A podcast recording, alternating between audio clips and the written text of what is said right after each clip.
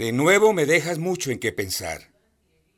Y si pienso en nuestra conversación hasta este punto, me parece obvio que hay muchas cosas que tienen que ver con quién es Jesús y dependen de ello.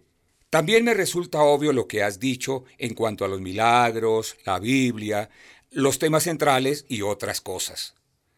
De manera que me urge estudiar más y evaluar por mí mismo quién era este personaje Jesús y las pruebas de su resurrección.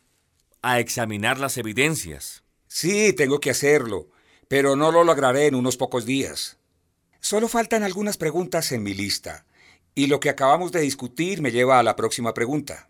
Si Jesús es quien tú dices que es, y que lo realmente importante no es nuestro comportamiento, sino lo que Él hizo por nosotros, ¿qué pasa con las muchas personas alrededor del mundo que ni siquiera han oído hablar de Él?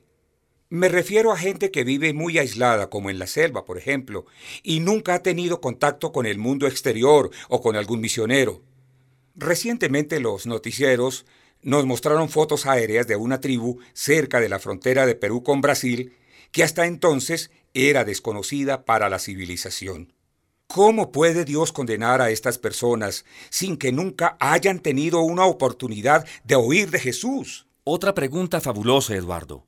Son las mismas con las que yo y muchas personas cristianas serias hemos luchado. No es nada fácil. Yo te diría en primer lugar que según la Biblia está claro que Dios no juzgará a nadie porque no tenga información solo juzgará a las personas basándose en la información que esas personas sí tienen. Te lo pongo de esta manera.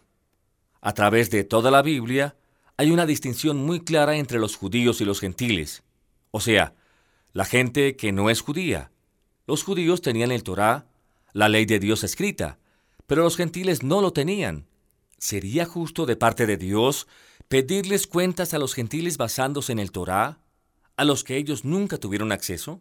A los gentiles no, pero responsabilizar a los judíos por el Torá sí, creo que sería justo. Estamos de acuerdo. Sería justo que Dios juzgara a los judíos de acuerdo con las leyes del Torá, pero no a los gentiles, pues ellos no tuvieron acceso a ellas. El Nuevo Testamento enseña que Dios llamará a rendir cuentas según las normas y los criterios que sí tienen. Y hay una norma, un criterio que todos tenemos, y ese es el sentido interno del bien y del mal del que hemos hablado. Ahora, si termináramos en este punto estaríamos contentos. Dios solo juzgaría a alguien de acuerdo con la información que ese alguien tiene. Son buenas noticias, porque indican que Dios es justo y no arbitrario. Así que dices que tanto los judíos como los gentiles están bien con Dios, porque solo tienen que cumplir con las normas que Dios les dio a ellos. No. Lamentablemente la situación no se resuelve tan sencillamente. El problema es que aún las escrituras hebreas indican claramente que los judíos no han podido cumplir, no cumplen con la norma que Dios les dio, que es el Torah. Asimismo, los gentiles no cumplen con los criterios que Dios les dio, que es la norma interna del sentido del bien y del mal, la conciencia.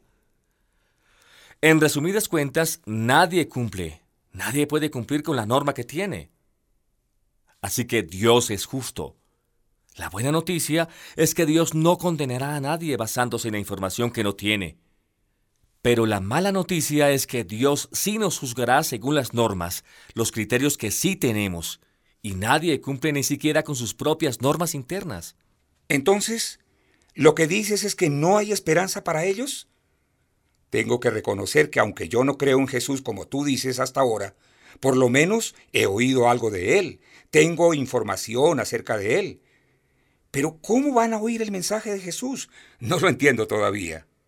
Una de las cosas que se encuentra en todas partes de la Biblia son las múltiples veces que Dios promete hacer llegar la información a las personas que quieren saber de esta solución maravillosa, en Cristo. No importa dónde esté, todo el mundo tiene la información suficiente de que existe un Dios está escrito en sus corazones. Es una conciencia instintiva. Todo el mundo puede mirar hacia afuera y observar al universo alrededor suyo y concluir que alguien debía haber fabricado todo esto, que tuvo que venir de algún lugar. Todo el mundo puede mirar hacia adentro de sí mismo y encontrar esa ley moral de la que hemos hablado. y darse cuenta de que hubo un legislador, un dador de esa ley moral. Y la Biblia dice que si alguien, basado en la poca información que ya tiene, busca a Dios, que Dios se siente obligado de alguna manera a hacerle llegar la información que le hace falta. Ahora, Eduardo, déjame hacerte unas preguntas sencillas. Primero, ¿será concebible en tu mente que haya alguien aquí en nuestra ciudad que nunca ha oído hablar de Jesucristo? En el sentido de quién se afirmó ser y por lo que vino al mundo? Por un lado diría que probablemente todos han oído el nombre de Jesús. Pero por otro lado, si hablamos de haber oído de Jesús de la manera como tú me lo has descrito, estoy seguro de que no. Muchos no lo han oído así. Bien, ahora la segunda pregunta. ¿Crees posible que haya personas que llegan a cierto punto de su vida en el que se preguntan, bien sea por un sentido de culpabilidad o por un deseo de hallarle sentido y propósito a la vida, algo así como, ¿qué pasará cuando nos muramos? O, Dios, si tú estás allí, yo quiero conocerte y si es posible conectarme contigo. ¿Será posible que haya personas que le pidan eso a Dios basándose en la poca información que ya tienen? Sí, es posible. Por lo menos no me parece imposible. Bien, ahora la tercera pregunta. ¿Será posible que Dios pudiera conectarse con ellos, mandando a alguien que pudiera hablarles sobre Jesús y llenarle sus vacíos en cuanto a Él? Sí, es posible. Bien, Eduardo. Si crees que Dios puede hacer eso para alguien en nuestra ciudad, ¿por qué no habría de poder hacerlo en otra parte del mundo? Siendo que Dios creó al mundo, no le daría ningún problema de logística como los que tú y yo tenemos, transportarse de un lugar a otro lugar. Tampoco tendrá problemas para saber quién le está respondiendo y, de una u otra manera, hacerle llegar la información. La Biblia nos dice que Dios desea que toda persona llegue al conocimiento de la verdad. Dios podría mandar un misionero. He oído varios casos en el mundo musulmán en los que Dios mandó un sueño o una visión en cuanto a Cristo. Pero todo esto señala lo que dijo Jesús. El que busca hallará. Si Dios es Dios, él es capaz de hacerlo. Otra cosa en qué pensar.